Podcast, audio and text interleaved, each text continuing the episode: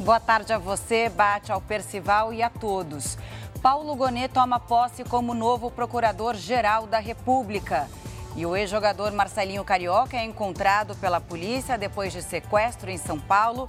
E a gente traz mais detalhes agora no JR.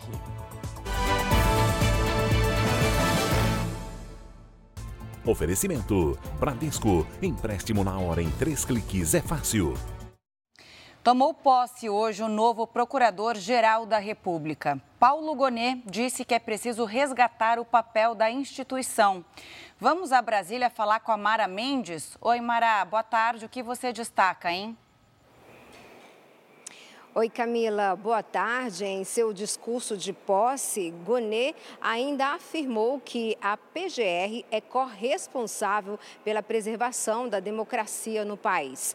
Entre os convidados para a cerimônia estava o presidente Lula, que criticou o Ministério Público Federal.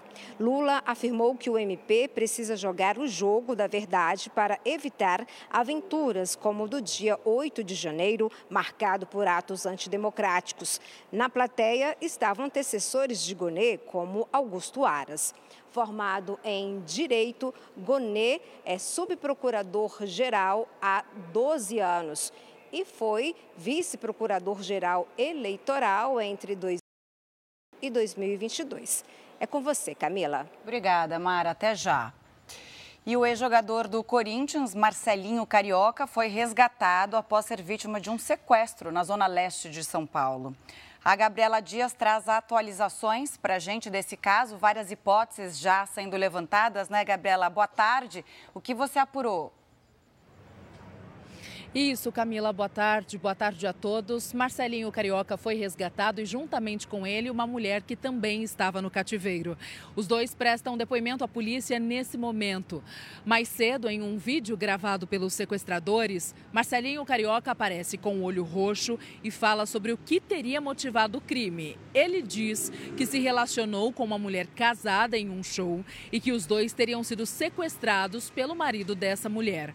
O carro de Marcelinho Carioca foi encontrado abandonado em Itaquaquecetuba, na Grande São Paulo. Segundo a polícia, os suspeitos chegaram a pedir 30 mil reais pelo resgate de Marcelinho. Camila. Tá certo, Gabriela. Obrigada, viu?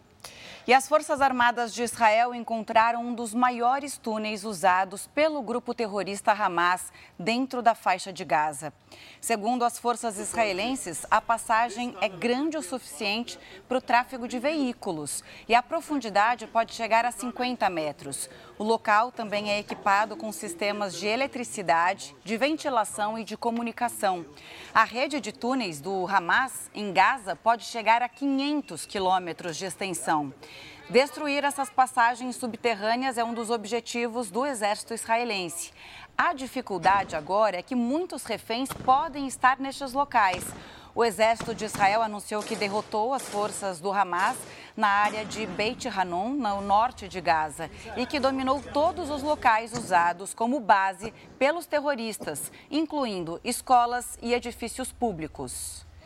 E uma última informação aqui nesse boletim: o Fluminense está na final do Mundial de Clubes. O tricolor carioca venceu hoje o Al Ali do Egito por 2 a 0. E os gols da classificação foram marcados por áreas de pênalti e John Kennedy, ambos no segundo tempo. O Flu espera na grande decisão o vencedor de Urawa Reds, do Japão, e Manchester City, da Inglaterra. Eu volto com mais informações daqui a pouquinho. É com você, Bate.